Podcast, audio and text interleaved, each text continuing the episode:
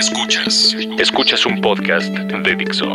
Escuchas a Trujo. Trujo. Por Dixo. La productora de podcast más importante en habla hispana. Yo creí que una de las cosas que más, que más odiaba en la vida, eh, bueno, en la vida del DF, eran los... Viene, viene, viene, viene, viene, viene. Esos cabrones y marchantas de trapo al hombro que se te dejan venir cada vez que te quieres estacionar en alguna zona, no sé, de oficinas, en restaurantes, zonas de donde hay cines, el teatro, pero no he descubierto algo más aborrecible que esos sujetos a los que tarde o temprano puedes, pues no sé, medio contener, ¿no?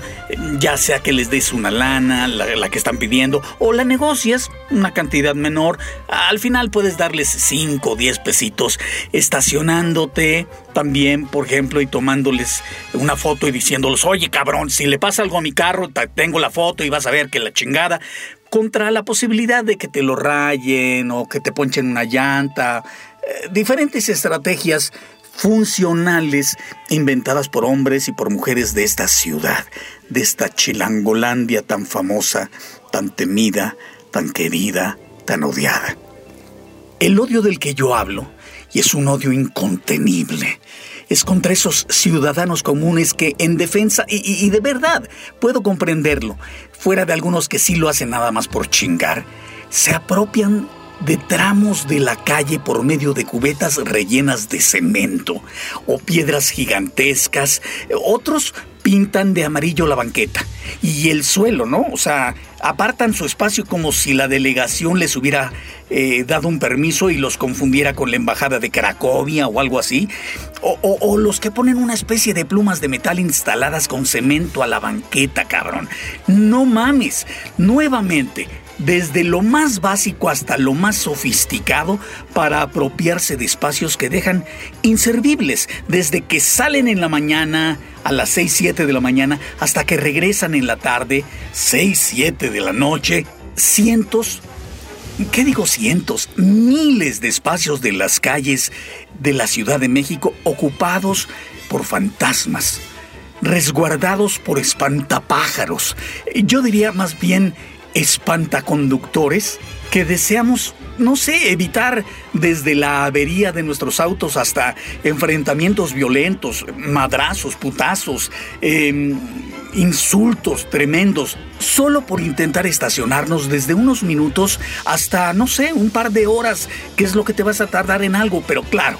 Ya sabemos que hay unos hijos de su putísima madre que se estacionan en estos lugares tan atesorados y se quedan todo el turno de trabajo, de 8 a 6, y eso justifica nuevamente la ira de los que, de una forma tonta, de una forma falsa, se consideran los únicos dueños de esos lugares solo porque esos espacios están justamente afuera de sus casas. No, señoras, no, señores, no son sus lugares. La calle es de todos y de cualquiera.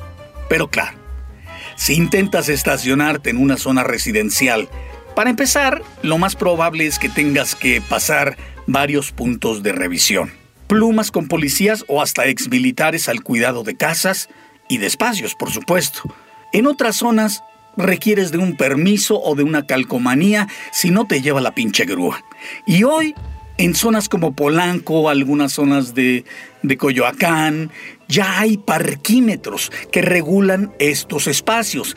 Tú ves zonas de estas nuevas con parquímetros y evidentemente vas a ver que hay menos coches estacionados, es más factible que a cualquier hora encuentres un pequeño espacio para estacionarte y estés tranquilo finalmente, pero pero ahora hay que batallar contra los putos policías encargados del sistema de las arañas o candados que ponen en las ruedas de los coches, cabrón.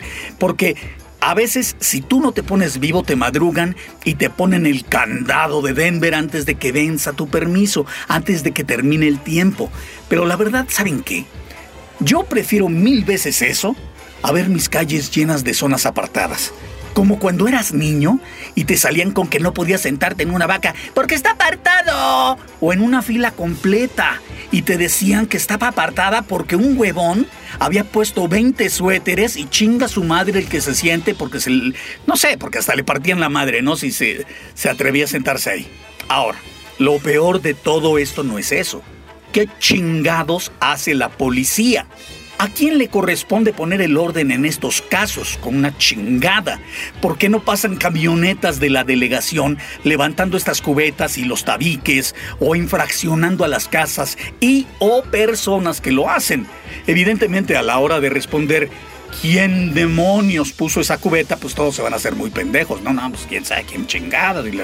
Pero hay casas donde están instaladas plumas con cemento o el piso está pintado sin tener permiso de la delegación, entonces está incurriendo en unas multas severas, cabrón. Carajo, gobierno de la ciudad, carajo, delegaciones, hagan su pinche trabajo. Atentamente, Trujo.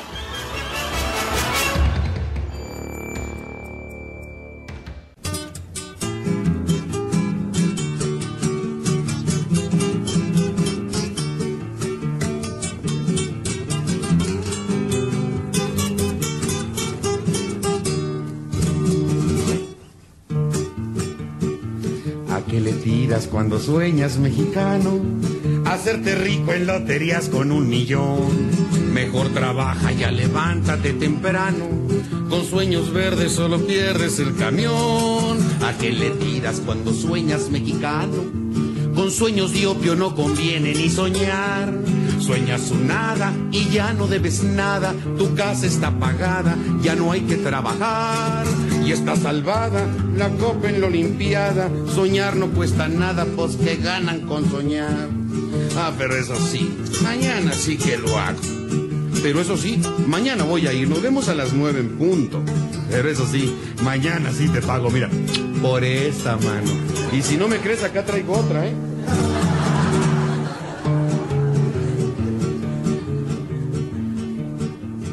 ¿A qué le tiras cuando sueñas mexicano? Dejé el tesoro que Cuauhtémoc fue enterrar. ¿Cuántos centavos se te escapan de la mano? Buscando un taxi que jamás te ha de llevar.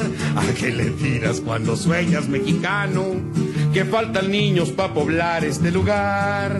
Sigue soñando que no hay contribuciones, que ya no hay mordelones, que ya puedes ahorrar. Sigue soñando que el PRI ya no anda en zancos, que prestan en los bancos, que dejas de fumar. Ah, pero eso sí, mañana nos casamos. Pero eso sí, mañana te lo doy. Dando, dando pajarito volando, ¿no? Pero eso sí, la última y nos vamos. ¿A qué le tiras cuando sueñas sin cumplir? Escuchaste a Trujo. Trujo. Un podcast más de Dixo. El diseño de audio de esta producción estuvo a cargo de Carlos Ruiz.